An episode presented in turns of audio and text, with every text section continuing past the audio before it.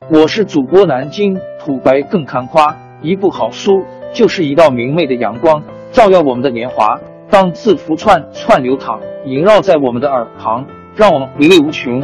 天津上元书院又和你们见面了，欢迎您的收听。听众朋友们，大家好！开讲前先打个小广告。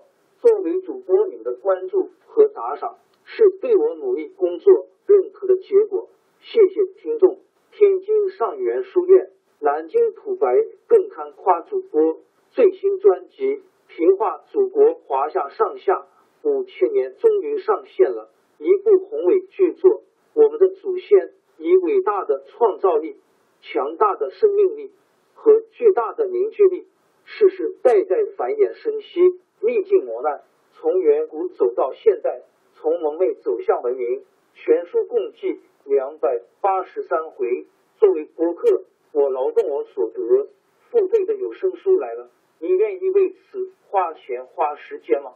评话中华上下五千年专辑的进度更新按听众的关注和评论而定。喜马拉雅号 UID 七三二六四零二二，微信号 sh 八五七三零一四四九，请多多关注。多多打赏，谢谢大家，谢谢。下面正式开讲《评话中华上下五千年》专辑。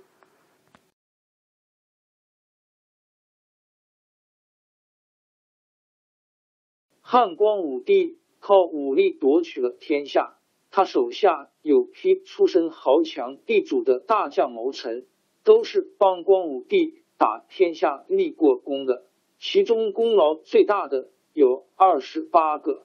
汉光武帝死后，他的儿子汉明帝刘庄把二十八人的肖像画在南宫的云台上，称为云台二十八将。但是在二十八将之外，还有一名大将，他的名字虽然没有留在云台上，在历史上却很有名气。他就是老当益壮的马援。马援在王莽统治的时候。做过扶风郡治所在金陕西兴平东南的都邮。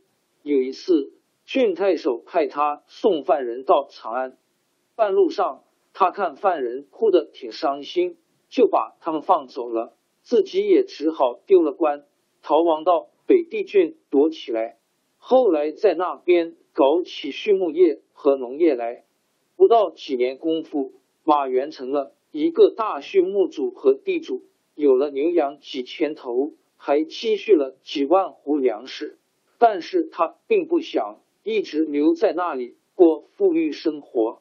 他把自己积住的财产牛羊分送给他的兄弟朋友。他说：“一个人做个守财奴，太没有出息了。”他还说：“男子汉大丈夫应该有远大志向，越穷越坚强，越老越健壮。”文言叫做“雄当益坚，老当益壮”。往往失败后，马援投奔汉光武帝，立了很多战功。公元四十四年秋天，马援从外面打仗回来，有人劝他说：“您已经够辛苦的了，还是在家里休养休养吧。”马援豪迈的说：“不行，现在匈奴和乌桓还在骚乱。”我正要向皇上请求保卫北方，男子汉大丈夫死应该死在边疆上，让别人用马革裹着尸首送回来埋葬，怎么能老待在家里跟妻子儿女过日子呢？不久，匈奴和乌桓果然接连侵犯北方，汉光武帝派他去守相国，今河北邢台西南。匈奴和乌桓跟汉兵接触了一下，就逃走了。北方平定下来不久，南边武西在今湖南、贵州交界的地方有一个部族，打到了宁远县。汉光武帝两次派兵征讨，都被武西部族打败。汉光武帝为了这件事很担忧。那时候马援已经六十二岁了。但还是请求让他带兵去打仗。汉光武帝瞧了瞧马援，见他的胡子都白了，说：“将军老了，还是别去吧。”可是马援不服老，就在殿前穿上铠甲，跨上战马，雄赳赳的来回跑了一转。汉光武帝不禁赞叹说：“好硬朗的老人家！”就派他带领马武、耿肃两名将军和四万人马去攻打武西。马援的军队到了武西，因为不适应南方的气候，有好些兵士中暑死去，马援自己也得了病。有人向汉光武帝挑拨是非，说是马援指挥错误。汉光武帝就派中郎将梁松去责问马援，并且去监督马援的军队。梁松是汉光武帝的女婿，一向骄横自大。梁松的父亲原来是马援的朋友，马援看不惯梁松那股骄横劲儿，曾经批评过他。梁松从此记下了恨。梁松到了武西，马援已经害病死了，但是梁松还不肯罢休，向汉光武帝告了一状，说马援不但指挥作战犯了错误，而且上次在南方的时候，私下里搜刮了大批珍珠。跟马援一起的马武也跟着一起诬陷，说马援回家时。确实装了整整一车珍珠，这一下汉光武帝真的相信了，下令革了马援的爵位。马援本来封新息侯，还要追查马援的罪。赶到马援的棺材运到家里，他妻子马夫人不敢报丧，偷偷的把棺材埋在城外，连以前跟马援要好的朋友和宾客也不敢上马家吊丧。马夫人亲自到宫里向汉光武帝去请罪，汉光武帝怒气冲冲的把梁松的奏章扔给他。